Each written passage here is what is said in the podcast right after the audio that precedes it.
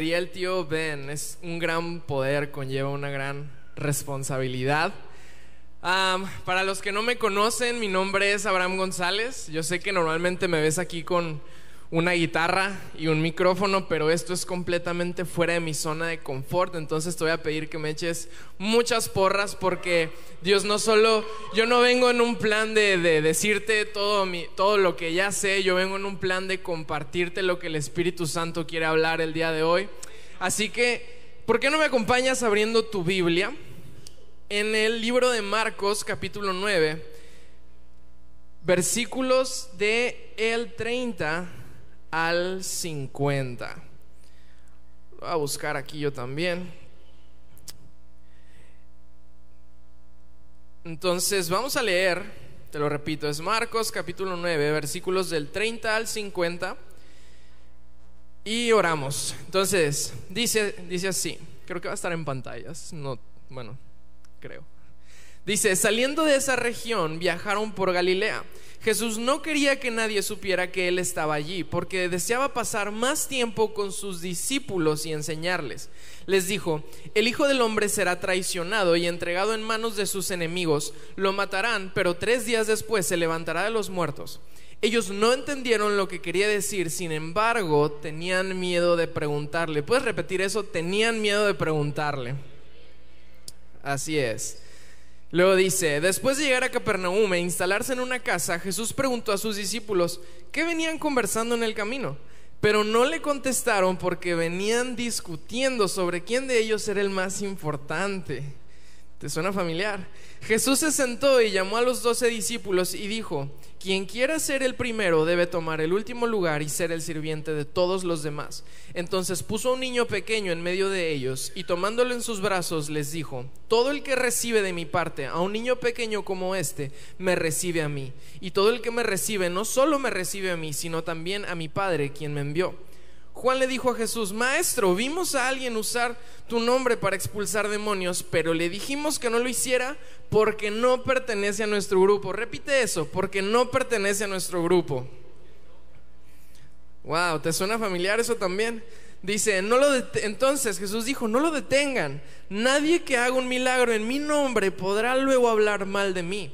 Todo el que no esté en contra de nosotros está a nuestro favor. Si alguien les da a ustedes incluso un vaso de agua porque pertenecen al Mesías, les digo la verdad, esa persona ciertamente será recompensada. Si tú haces que uno de estos pequeños que confían en mí caiga en pecado, sería mejor que te arrojaran al mar con una gran piedra de molino atada al cuello. Si tu mano te hace pecar, córtatela. Es preferible entrar a la vida eterna con una sola mano que en el fuego inextinguible del infierno con las dos. Si tu pie te hace pecar, córtatelo. Es preferible entrar en la vida eterna con un solo pie que ser arrojado al infierno con los dos pies. Y si tu ojo te hace pecar, sácatelo. Es preferible entrar en el reino de Dios con un solo ojo que tener los dos ojos y ser arrojado al infierno, donde los gusanos nunca mueren y el fuego nunca se apaga. Pues cada uno será probado con fuego. La sal es buena para condimentar, pero si pierde su sabor, ¿cómo la harán salada de nuevo? Entre ustedes deben tener las cualidades de la sal y vivir en paz unos con otros. Vamos a orar. Señor Jesús, estamos aquí para ti. Queremos escuchar tu palabra, queremos escuchar tu mensaje. Espíritu Santo, realmente abre nuestros corazones para entender cómo es una actitud de servicio que te agrada a ti, para poder ser enviados con tu poder y tu autoridad y ser de bendición a la siguiente generación. Amén. Ok, bueno, estuvimos en las últimas tres semanas en una serie que se llamaba Lo primero y lo mejor. Estuvimos hablando de los siguientes proyectos que vienen para este año en Horizonte. ¿Y cuántos están emocionados de los siguientes proyectos? Porque somos una iglesia que no solo está cómoda estando en estas cuatro paredes, sino somos una iglesia que realmente quiere avanzar el reino de manera práctica. Y por eso entendemos que no solo debemos invertir nuestro tiempo, sino también nuestro dinero y nuestros recursos, porque Dios es el dador de todo y debemos ser buenos administradores.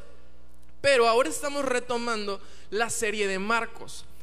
Y quiero hablarte, antes de entrar en, este pasaje, quiero que platiquemos un poco de lo que estuvimos viendo anteriormente en Marcos. Porque aquí Jesús nos dice o nos habla de cuatro cosas muy importantes sobre el servicio. Jesús, como vimos en el pasaje, quería pasar tiempo con sus discípulos para qué? Para enseñarles.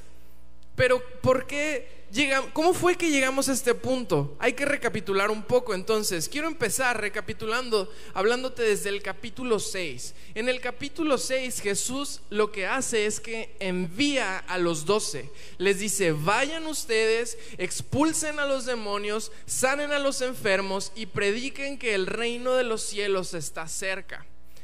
Jesús, ¿qué hace con los discípulos? Jesús les delega autoridad, les dice, vayan, tienen mi autoridad. Y, los discípulos van y ¿qué sucede? Lo que Jesús les dijo que hicieran pasa, porque la autoridad de Jesús no puede ser impedida. Entonces ellos dicen, wow, maestro, ve todo lo que hicimos. Y después en ese mismo capítulo es cuando vemos este, este contraste bien gacho que decapitan a Juan el Bautista, ¿no? Luego en el capítulo 7 eh, Jesús reprende a los fariseos por tener un espíritu de superioridad, que los fariseos estaban en un plan de, es que ¿por qué tus discípulos no hacen esto? Me parece que era lavarse, seguir la tradición de lavarse las manos, la verdad no me acuerdo por qué están discutiendo los fariseos, solo les encanta discutir, ¿no? Entonces, él está diciendo, ¿por qué tus discípulos no siguen esta tradición? Y Jesús les, les reprende y, le, y les, por su espíritu de superioridad y luego ves este contraste bien chido en el capítulo 7, donde de estar con los fariseos, que los fariseos seguían la ley y las tradiciones correctas, Jesús se va a la región de, me parece que es Tiro, sí, a la región de Tiro, que es una, una región gentil, con gente que no tiene tradiciones sanas porque ellos no son judíos, y es sorprendido por la fe de una mujer gentil. Es cuando, no sé si te acuerdas que Jesús utiliza esta palabra fuerte y que le dice, no es correcto quitarle la comida a los hijos para dársela a los perros. Y la mujer con humildad, pero también con fe, le responde, sí, pero hasta los perros comen de las migajas que caen de la mesa de los hijos. Y Jesús se sorprende por la fe. Entonces tú tienes a los fariseos con este espíritu de superioridad que no logran realmente entender a Jesús y ves a esta mujer gentil de malas costumbres que con fe y humildad entiende yo no soy digna, pero creo que tú vienes para los que no son dignos. Y luego vemos en el capítulo 8 que Jesús alimenta a los cuatro mil. Y una vez más los fariseos entran en escena y le exigen una señal milagrosa. O sea, chécate la tontería de petición de los fariseos. Están viendo que acaba de multiplicar comida y todavía le dicen, haznos otra señal milagrosa. Esto que nos enseñan los fariseos, que tú puedes pedir señal tras señal tras señal, pero si tu corazón realmente no quiere darle entrada a Jesús, ninguna señal te va a bastar. Y les advierte a los discípulos, no se dejen contaminar por la levadura de los fariseos. Y no sé si vas cachando el hilo, Jesús les, los envía a los doce, les delega autoridad, luego reprende el espíritu de superioridad y luego le dice a los discípulos, aguas con ese espíritu de superioridad. Entonces hasta ahorita es como un hilo que va manejando Jesús. Les dice que tengan cuidado del mal ejemplo de los fariseos. Y luego viene la declaración de Pedro de tú eres el Mesías. Y luego viene eh, que Jesús predice su muerte y Pedro se le metió ese espíritu fariseo de superioridad y le dice, no, no, no aguanta Jesús. O sea, creo que tú no estás entendiendo cómo, cómo va esto. O sea, tú no te puedes morir. Y Jesús que le dice, apártate de mí, Satanás. Eh, y luego el capítulo 9, la primera sección, inicia con Jesús diciendo esta declaración tan poderosa que dice, algunos de ustedes verán el reino de Dios venir en esta vida. O sea, no vas a morir hasta que veas el reino de Dios. Y los discípulos es como que esto, esto ya está que, esto ya va a empezar. O sea, eh, Jesús es el Mesías, ya va a venir el reino. Y luego de ahí, ¿qué más sucede? Vemos la transfiguración. Jesús muestra su verdadero ser. Jesús realmente muchos, me gusta cómo lo leí en, un comentario que decía, muchos vemos la transfiguración como un milagro, pero en realidad el verdadero milagro es que Jesús caminó 33 años conteniendo su gloria, ese fue el verdadero milagro. Y en ese momento Jesús simplemente se muestra tal cual es. Y los discípulos Juan, Pedro y Santiago dicen es que este es el momento, Él es el rey, Él es el Mesías y luego bajan. Y ¿qué sucede?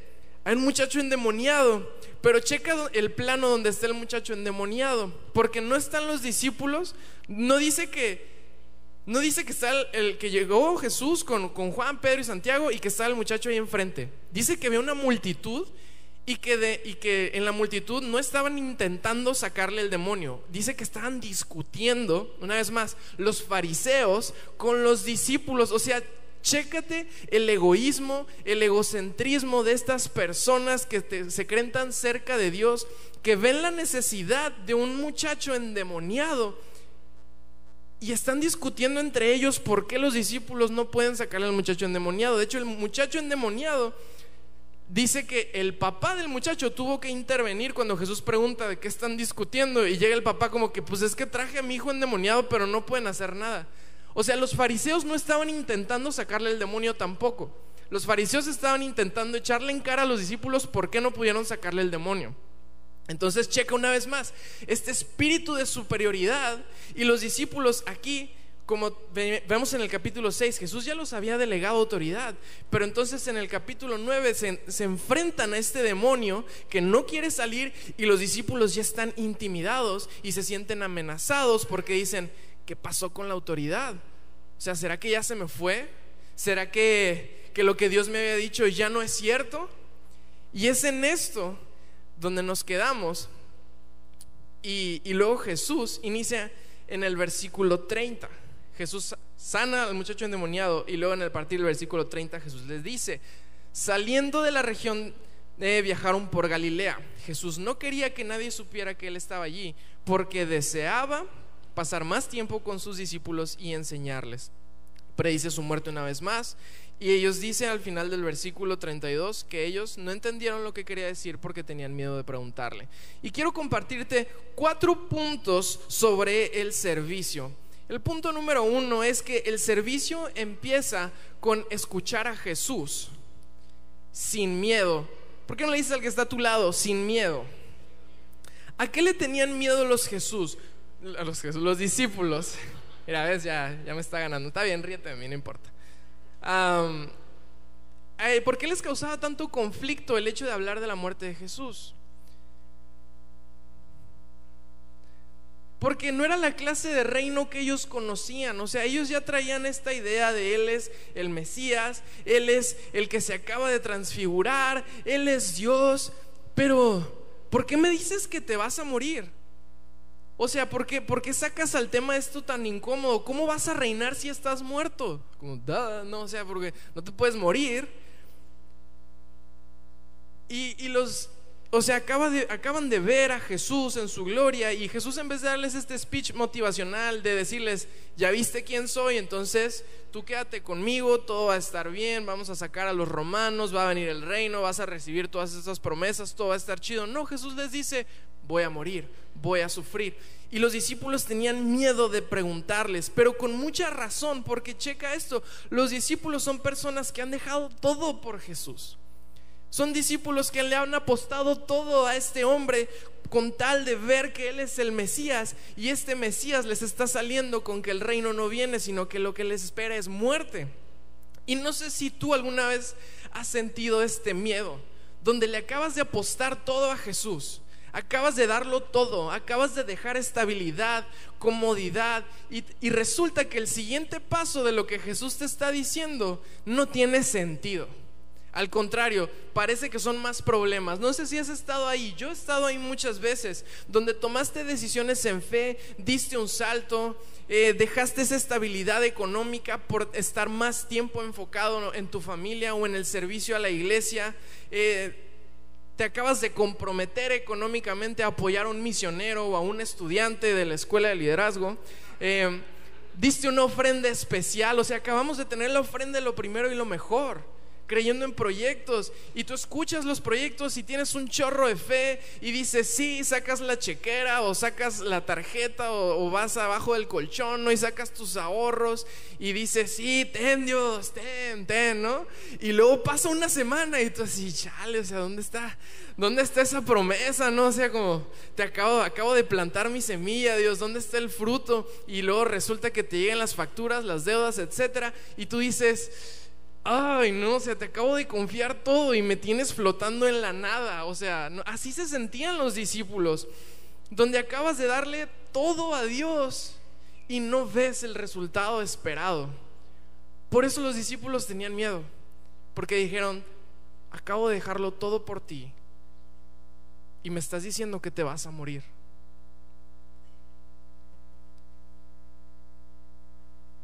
Muchas veces Dios nos va a pedir que le entreguemos todo sin saber el siguiente paso. Y muchas veces el siguiente paso no tiene sentido. Al contrario, parecen más problemas. Para los discípulos esto no tenía sentido. Pero checa la promesa que tiene la Biblia para nosotros que Él es capaz de darnos una paz que sobrepasa todo entendimiento, pero adivina qué, para poder tener una paz que sobrepasa todo entendimiento, eso significa que no tienes que entender lo que estás haciendo o lo que está pasando. Por eso es una paz que sobrepasa tu entendimiento, porque tú no tienes que entenderlo, pero puedes tener paz. Pero aquí los discípulos cometieron un error. ¿Has escuchado la frase de no hay preguntas tontas? Solo tontos que no preguntan. Eso es lo que les pasó a los discípulos. Porque ellos dicen que tenían miedo de preguntarle. ¿Por qué no le preguntaron? Le preguntaban muchas cosas, como que, oye Jesús, ¿por qué nosotros no pudimos sacar al demonio? Y Jesús le dice, ah, pues porque ese demonio, solo sale con ayuno y oración. digo, ah. ¿Y, por qué entonces cuando Jesús les dice, voy a morir, voy a ser entregado, voy a sufrir, pero voy a resucitar, los discípulos tienen miedo y no preguntan nada?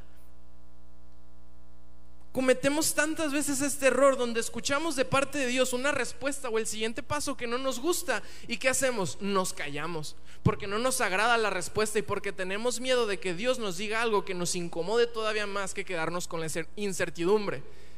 Y preferimos quedarnos con esta incertidumbre en lugar de ir a Dios y preguntarle, Jesús, ¿qué significa esto? Tengo miedo. Porque yo estoy seguro que si los discípulos le hubieran preguntado, Jesús, enséñanos, no entiendo. Jesús les hubiera, a lo mejor y no les hubiera explicado todo el plan, porque igual no lo hubieran podido entender, pero a lo mejor, bueno, no a lo mejor, yo estoy seguro que les hubiera dicho algo que al menos les hubiera dado paz, que sobrepasara todo entendimiento. Tal vez Jesús les hubiera platicado sobre todas las profecías y les hubiera dicho, confíen en mí, tengan paz. Pero no le preguntaron. Entonces, cuando tú te encuentres en estas situaciones donde sientes que le acabas de apostar todo a Dios, todo a Jesús, y sientes que Él simplemente te dejó ahí flotando sobre la nada, o que Él te dice explícitamente que el siguiente paso es uno que duele, es uno que implica sufrimiento, tú tienes la confianza de entrar delante del trono de la gracia y preguntarle, Jesús, ¿qué quieres decir? No entiendo. ¿Podrías decirme? Porque Dios no es un Dios que espera que tú lo sepas todo. Es un Dios que quiere tener esta relación contigo. Y en una relación, ¿sabes cuál es el fundamento? La comunicación. Jesús no es, no es un Dios que simplemente te tira problemas para que, ándale, ahí está, para que para que aprendas, ¿no? O sea, no, Jesús no es así. Y entonces ese es el primer punto, que el servicio empieza con escuchar a Jesús. Jesús que les dijo, va a pasar esto, tengo que sufrir, voy a pasar, voy a, voy a padecer, pero sin miedo. Que tu miedo no te detenga de preguntarle a Jesús por qué el siguiente paso tiene que doler, por qué el siguiente paso tiene que ser tan incierto. Tú puedes preguntarle. Y muy probablemente a lo mejor no entiendas todos los detalles, pero puedes preguntarle y te aseguro que te va a dar paz. ¿Lo crees? Ok. El siguiente punto es que el servicio es una ambición correcta. Entonces el servicio empieza ¿dónde? Escuchando a Jesús, sin miedo. Y el segundo punto es que el servicio es una ambición correcta. Dice Marcos capítulo 9, versículos 33 al 37, que después de llegar a Capernaum y instalarse en una casa, Jesús preguntó a sus discípulos qué venían conversando en el camino, pero no le contestaron porque venían discutiendo sobre quién de ellos era el más importante. Jesús se sentó llamó a los doce discípulos y les dijo, quien quiera ser el primero debe tomar el último lugar y ser el sirviente de los demás. Entonces puso un niño pequeño en medio de ellos y tomándolo en sus brazos les dijo, todo el que recibe de mi parte un niño pequeño como este me recibe a mí y el que me recibe a mí no solo me recibe a mí, sino a mi Padre quien me envió. O sea, acaban de llegar Y Jesús así como que sacando el tema, ¿no? Como que, oye, ¿de qué venían hablando en el camino? No sé, yo me imagino que por las distancias que hay en, Galilea, era mínimo estuvieron como una hora, ¿no? Caminando, discutiendo. Y, no, no así como que platicando, murmurando, venían discutiendo sobre quién era el más importante de ellos en el reino. O sea, qué mundanos, qué egocéntricos los discípulos, ¿no? O sea, es sarcasmo, porque todos nosotros realmente tenemos esta actitud, ¿no? O sea, porque en realidad ni siquiera esa debería ser una pregunta, o sea, no es como que el reino iba a ser el reino de los discípulos. Era el reino de Jesús. O sea, si Jesús pudo haberse puesto en un plan de, esa ni siquiera es una pregunta para hacerte. O sea, ¿quién es el más importante? Yo y qué. ¿Y qué vas a hacer? O sea, ¿no? Y eso hubiera podido ser una respuesta correcta porque el reino es de Jesús, el reino no es de los discípulos. Pero ve la paciencia de Jesús, que no saca el tema para avergonzarlos, sino para darles una enseñanza. Y Él les pregunta con tanta paciencia. Yo estoy seguro que ya sabía que venían hablando, porque cuando tú escuchas a dos hombres discutir, tú sabes que no es así como que bien callado, ¿no? El asunto. Entonces, probablemente venían agarrados del chongo y Jesús llega a la casa y, oye, ¿de qué venían hablando? Como que no escuché, ¿no? Y, dice que no le dijeron una vez más porque estaban avergonzados. O sea, los discípulos cuando se ven enfrentados a cosas incómodas se callan. Qué admirable la paciencia de Jesús. Por algo Él es Dios. Por algo Él es Dios y tú y yo no somos Dios. Porque Él es tan paciente. O sea, ponte en los zapatos de Jesús donde tú sabes que eres el Hijo de Dios, donde tú sabes que el reino que viene es tuyo, y ves una persona que con aires de grandeza empieza así, no a pavonearse, ya, eh, tú, sabes de qué clase de personas estoy hablando. todos nos chocan esas personas que no dejan de hablar de sí mismos, que cada conversación te está presumiendo de lo que compraron, de dónde fueron, de lo que han logrado, y tú estás así escuchándolos con tu sonrisa de cristiano, pero dentro de ti está así como que ya cállate, ¿no? O sea, como caes mal, o sea, la gente así cae mal, pero Jesús es tan paciente que Él quiere darles una lección. Y no hay, no todo lo que los discípulos venían discutiendo, o más bien, no, no todo es malo de esta situación. Y Jesús alcanza a identificar que no todo es malo. Sí hay cosas que hay que corregirse, pero dentro de esta discusión no todo es malo. Y vamos a ver qué es esto. ¿Alguna vez te has sentido avergonzado por desear más o por tener una ambición? donde y eso, eso sucede un chorro entre cristianos porque, porque nos, da, nos da miedo, la verdad. O sea, se nos enseña que hay que ser humildes. Entonces, para nosotros humildad es hacerte como el pobrecito, ¿no? De que no, no, yo no, yo no, yo no puedo, ¿no? O sea, a Dios la gloria y, y que Dios yo soy el estrado de sus pies, ¿no? O sea, eso es como nuestra actitud. Pero realmente hay ambiciones que Dios pone en nuestro corazón, pero porque son correctas.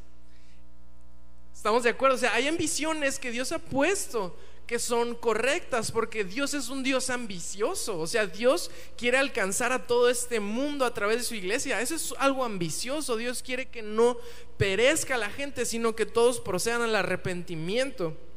Entonces, Jesús no les pregunta para exponerlos, sino que Jesús escuchó y prestó atención a su ambición y sabía, esto está bien, pero el motivo es lo que está un poquito torcido. Porque la pregunta era quién de ellos era el más importante. Jesús identifica, ok, tu ambición es buena, pero hay que redirigirla. No es malo tener ambiciones para el reino de Dios, es malo hacerlas de una posición de egoísmo. Entonces, si tú tienes una ambición, no la entierres y no la deseches o no intentes cubrirla con esta actitud de falsa humildad, sino hazle la pregunta a Jesús, ok, ¿cuál es el motivo? Muéstrame, redirígela para que sea una ambición correcta. Porque fuimos creados con el deseo de querer más. Dice en Eclesiastés que Él puso eternidad en nuestro corazón. Eso a mí me encanta porque eso quiere decir que tú y yo fuimos creados para algo eterno, para algo muchísimo más allá de lo que podemos comprender. Eso es parte de la naturaleza de Dios para tu vida, que seas ambicioso, que quieras ir más allá, porque dentro de nosotros hay este deseo de es que yo fui creado para algo eterno. Eso es una ambición. Pero esa ambición nos, nos tiene que llevar a Dios, porque Dios es el único que puede saciar esa necesidad, porque es un ser eterno. Entonces, no deseches tus ambiciones. Jesús entonces lo que hace es que Él redirige esa ambición y nos enseña que la grandeza del reino no se basa en cuántos te sirven, cuántos te siguen en Instagram, en Twitter, sino que la grandeza según el mismo rey es al servicio de cuántas personas tú estás. Y Jesús entonces ahí nos invierte la pirámide de servicio que aquí tenemos. O sea, aquí en este mundo nosotros estamos acostumbrados a ver la pirámide de servicio donde entre más escalas, eso significa que más arriba estás, por ende a menos personas sirves. O sea, como que tienes esta pirámide, entonces yo estoy en este escalón, el de hasta abajo, y tengo que servir a todos los demás que están aquí arriba. Pero voy subiendo, eso significa que ahora yo tengo más servidores y estoy sirviendo a menos personas. Pero Jesús la invierte. Eso quiere decir que si tú estás en la cima, tú sigues sirviendo a todos. Jesús invierte este concepto de servicio, de autoridad, porque Dios no busca influencers es un concepto así como bien millennial, bien de moda. Dios no busca que tú tengas un chorro de influencia en tus redes sociales. Dios busca que tú seas capaz de, aunque estás en la alabanza, y esto lo puedo decir porque yo estoy en la alabanza, eh, aunque estás en la alabanza y te toca dirigir el domingo, eso significa que tú también puedes agarrar una escoba y recoger los papeles del baño si ves que estás tirado, si ven que, que estás tirado ahí, o que están tirados, algo así. ¿Me entendiste? ¿Va? O sea, pero pensamos que no es así y tomamos esta actitud de, no, es que esta no es mi chamba. O sea, es que no sabes, o sea, hoy, o sea, hoy yo voy a estar aquí. O sea, yo no puedo, o sea, que, que me limpien mi cajón de estacionamiento. Y no, o sea, Jesús no es así. Y por eso Jesús toma el ejemplo de un niño. Ok, este, iba a poner muchos ejemplos para hablar de los niños, pero me contuve por respeto a mis amigos. Eh, ¿Has estado alguna vez en una reunión importante o una junta donde hay niños? O sea, niños chiquitos, de, mayores de 2, menores de 12, ¿no? Porque como a los 12 ya se empiezan a hacer emos, pasan por esta como crisis emo, donde todos así como que son callados. No, no, no. Pero esta, esta edad donde los maestros, ¿cuántos son maestros de kids? Por favor, levanten la mano. O sea, dales un aplauso, dales un aplauso. De verdad. Tú sabes de lo que hablo. Por algo el área de kids está tan lejos del auditorio. porque, porque cuando hay una reunión con niños, hay gritos, se ponen a correr, o sea, se ponen a correr y a gritar de lo felices que están, pero porque están corriendo felices se caen y se ponen a llorar de lo mucho que les dolió, pero luego se levantan para volver a correr y se les olvida que estaban llorando o están entre llorando y riendo y gritando y están ahí, no dejan en paz al papá, le están jalando, papá, papá, no, tengo hambre, ya me quiero ir y tu papá está así como que, ay, sonriendo, ¿no? Así como la mamá en el súper, así que, ay, los niños, ¿no? Entonces, sí. De hecho, dicen que el mejor método anticonceptivo es cuidar a los hijos de tus amigos. Y Dani sabe de lo que hablo. Sí, o sea, de verdad, no, tú ves estas parejas recién casadas que no, sí, queremos hijos ya, ¿no? Y luego ven así a los hijos y así como que, ay, señor, pues probé para un perrito, ¿no? Así como, y un perrito mudo. Porque los niños requieren un cuidado más exclusivo, más especial, más intencional. O sea, a un niño no le puedes pedir, quédate aquí sentado cinco minutos. Jamás te va a hacer caso. O sea, el niño va a estar ahí tres segundos y va a ver una hoja del árbol que salió, ya se va a ir. Y se fue, se fue en el viaje, ¿no? Y ahí se queda. ¿Por qué los niños? ¿Por qué Jesús agarra a un niño para ejemplificar esto? Estamos hablando de servicio, acuérdate. Es fácil servir a aquellos que te inspiran, que te retan, que te motivan. Básicamente, es fácil servir a las personas que les puedes conseguir algo a cambio. ¿No? Es bien fácil, porque quieres algo a cambio. Pero piensa en servir a un niño. Es bien fácil rechazar a aquellos que requieren más atención. Porque básicamente no les puedes conseguir nada a cambio. O sea, un niño se cae, hace ruido, llora, se lastima más fácilmente, requiere tu atención, requiere que les estés dando de comida más seguido, requiere que estés ahí prácticamente para asegurarte que no se matan, ¿no? que no se tira al tercer piso de allá. Se necesita una verdadera humildad para reconocer que no somos tan importantes como para negarle nuestro servicio a los que son como niños, a los que van empezando. Pero muchas veces tenemos esta actitud como los fariseos de superioridad, donde no, yo, ya, yo ya no estoy en ese nivel, o sea, esa es chamba de los voluntarios de Kids y ahí te la echas, voy a estar orando por ti, voy a traerte una despensa si quieres, pero o sea, esa es tu chamba, o sea, tú sírvelos porque yo ya pasé ese nivel. Pero en el reino de Dios está volteado, entonces al contrario, es como si tú piensas que ya subiste ese nivel, es porque los tienes que servir a ellos y a más personas. Jesús nos llama a considerar como superiores a nosotros y dignos de nuestro servicio, aún a los que son como niños, a los que son menores, a los que son inexpertos, a los que tienen fallas, a los que lloran, son bien llorones, ¿no? Y en todos los ministerios hay que, ah, es que este hermano, o sea, que llorón es, o sea, no aguanta nada. O, ah, es que necesita que yo esté ahí diciéndole las cosas, por ejemplo, en la alabanza, ah, es que este vato, o sea, no canta bien, no canta bien. Pero dice que tiene el llamado, no sé, no sé quién le llamó. le debe haber llamado Movistar, ¿no? Algo así, pero dice que ahí está. Y pensamos que no son dignos de nuestro servicio y tenemos esa actitud, no, que le sirva a alguien más. Yo no. Pero el servicio es el punto número dos. El servicio es una ambición correcta. Jesús quiere que ambiciones servir a los demás. Entonces eso nos lleva al tercer punto. A ver, el primer punto cuál es? no, que ahorita los vamos a repasar. El, el tercer punto es que el servicio siempre es en equipo. Y Jesús tiene una cero tolerancia, tiene una política de cero tolerancia a la competencia. Vemos que en los versículos del 38 al 41, lo voy a nada más parafrasear, llega Juan, o sea, Jesús está dando como esta explicación bien chida de humildad, está siendo bien profundo junto a sus discípulos, este team. Y Juan así como que interrumpe de la nada, dice como que sí, sí, sí, Jesús está chido, pero, pero verás, el otro día resulta que estaba ese cuate y está expulsando demonios en tu nombre, así que no te preocupes, ya lidiamos con él. Ya lo mandamos callar, ¿no? Así bien narcotraficante Juan, así como que, o sea, imagínate, ¿no? Juan interrumpiendo esta lección de Jesús y, no sé qué pensaba Juan, si, pensó que, Jesús le iba a dar una palmadita, así no como, imagínate a Jesús cargando al niño así como que lo tiró, así como que, ¿qué estás haciendo? ¿No? O sea, ¿por qué lo callas?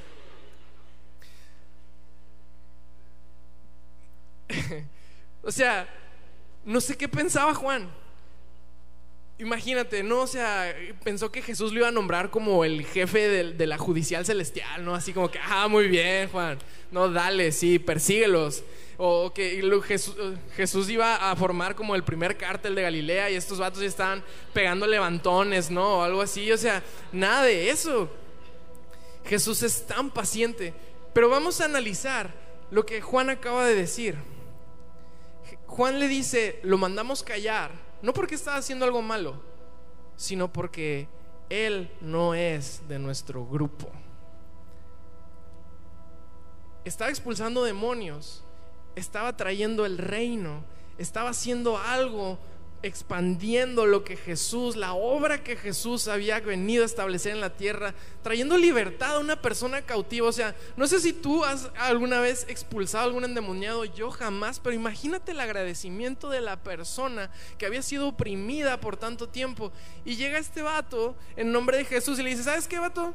Tú no eres de mi iglesia, así que con todo respeto, pues cállate, ¿no?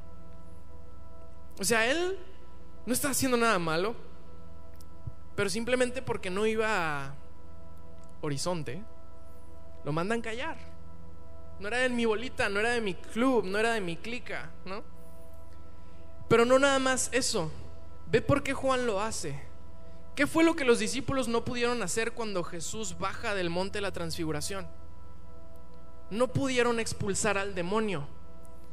Y luego viene este vato, un don nadie, que sí puede expulsar a un demonio. Y Juan no lo hace realmente por una intención de estoy protegiendo los intereses de Jesús. Juan dice, oye, yo no pude, tú sí pudiste, pero tú no eres de mi bolita. O sea, ¿qué onda? Cállate. Yo estoy con Jesús, tú no. Tú no puedes tener éxito. El espíritu de competencia solo revela tu inseguridad. ¿Sabes cómo puedes identificar, hablando de ambiciones correctas, cómo tienes una ambición correcta delante de Dios? Presta atención a cómo reaccionas ante el éxito de otros. Presta atención cómo reaccionas al éxito de otros. Y mejor, de hecho este estudio es más preciso, es así como un estudio de sangre, ¿no? Es más preciso. Presta atención cómo reaccionas cuando tú fallas en algo y cuando otros tienen éxito en lo que tú acabas de fallar. Presta atención cómo reaccionas a eso. Es, es, tan fácil identificar cómo tú dices, no, es que yo tengo este llamado y yo tengo esto y es una ambición de parte de Dios. Y ves que alguien está teniendo éxito en lo que tú sigues fracasando o, que no, más bien que no has alcanzado aún y te llenas de envidia y te llenas de inseguridad y te amenazan los éxitos de otras personas. Déjame decirte algo, tu ambición podrá ser divina, pero tu corazón está puesto en las cosas del mundo. Entonces, por ende, Jesús no está interesado en patrocinar un estilo de vida egoísta. ¿Y qué es lo que dice Jesús con tanta paciencia?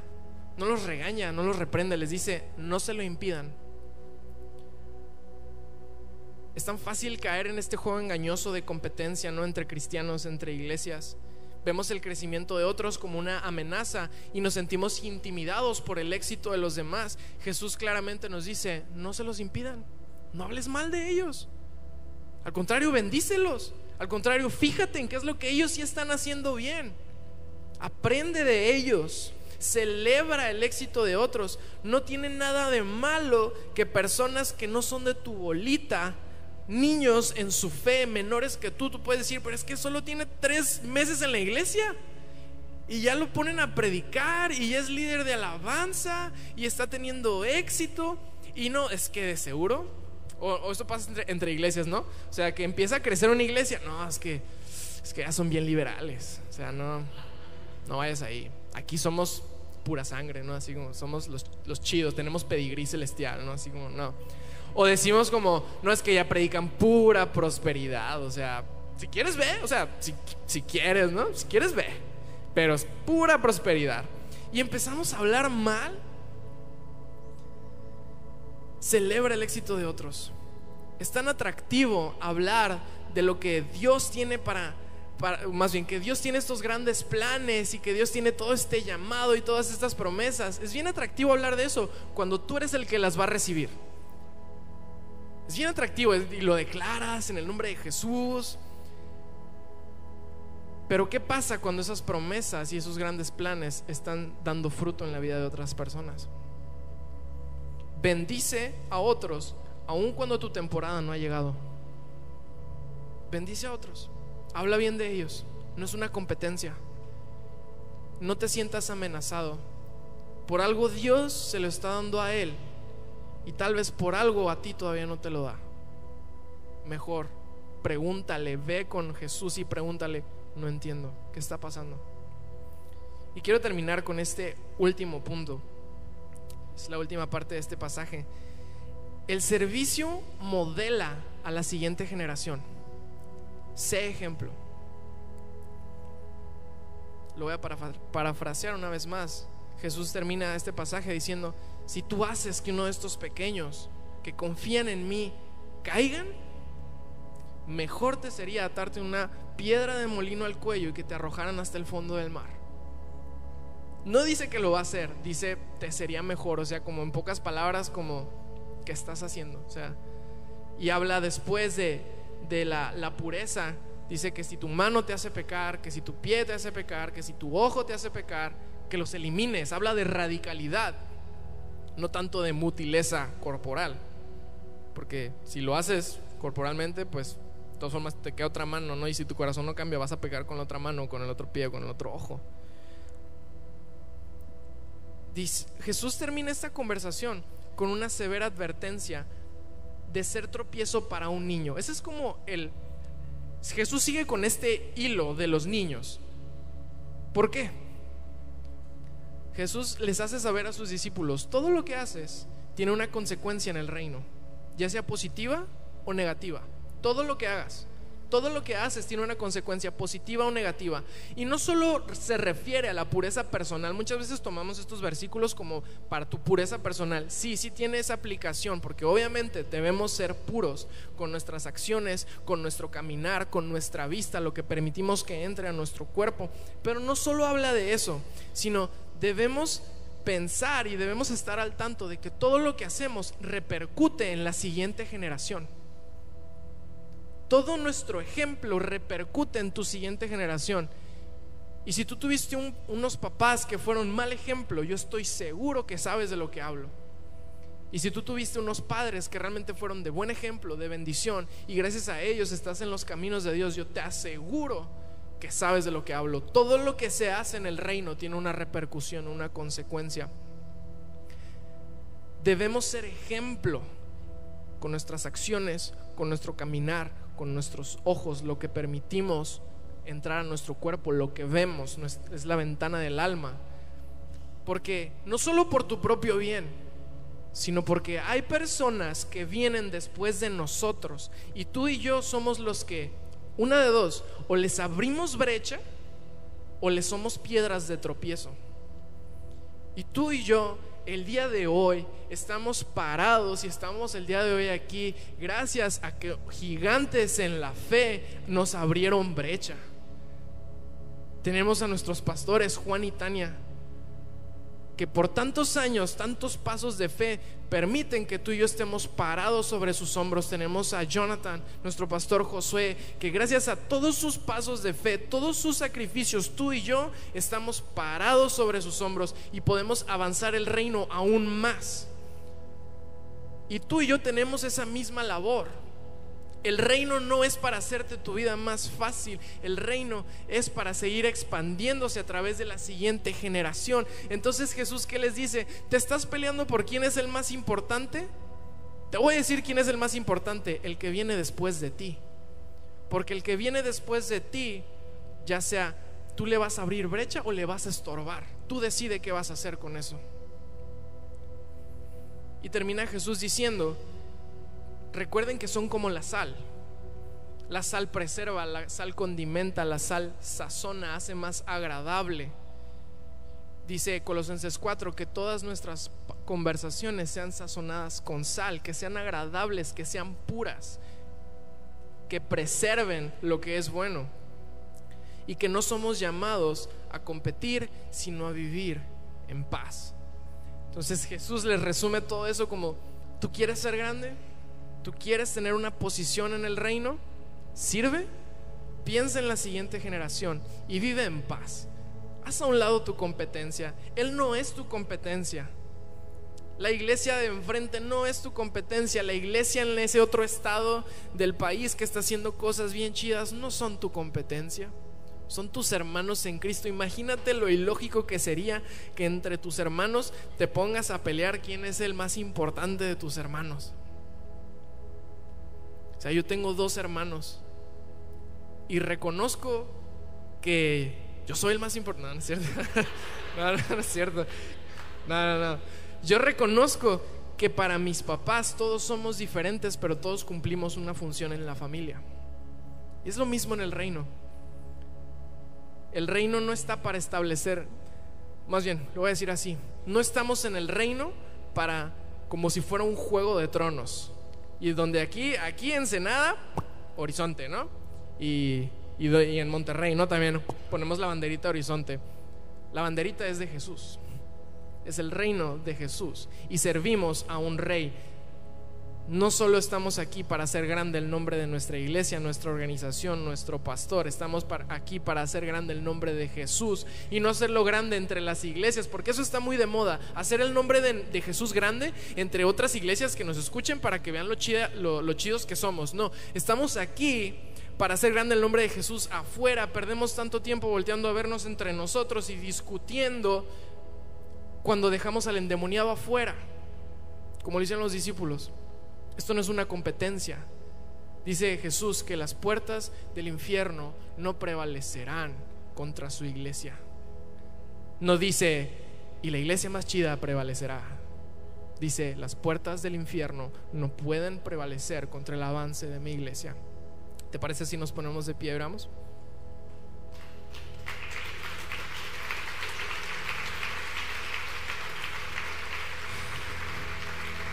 Padre, te damos tantas gracias porque tú eres bueno con nosotros y tú eres tan paciente.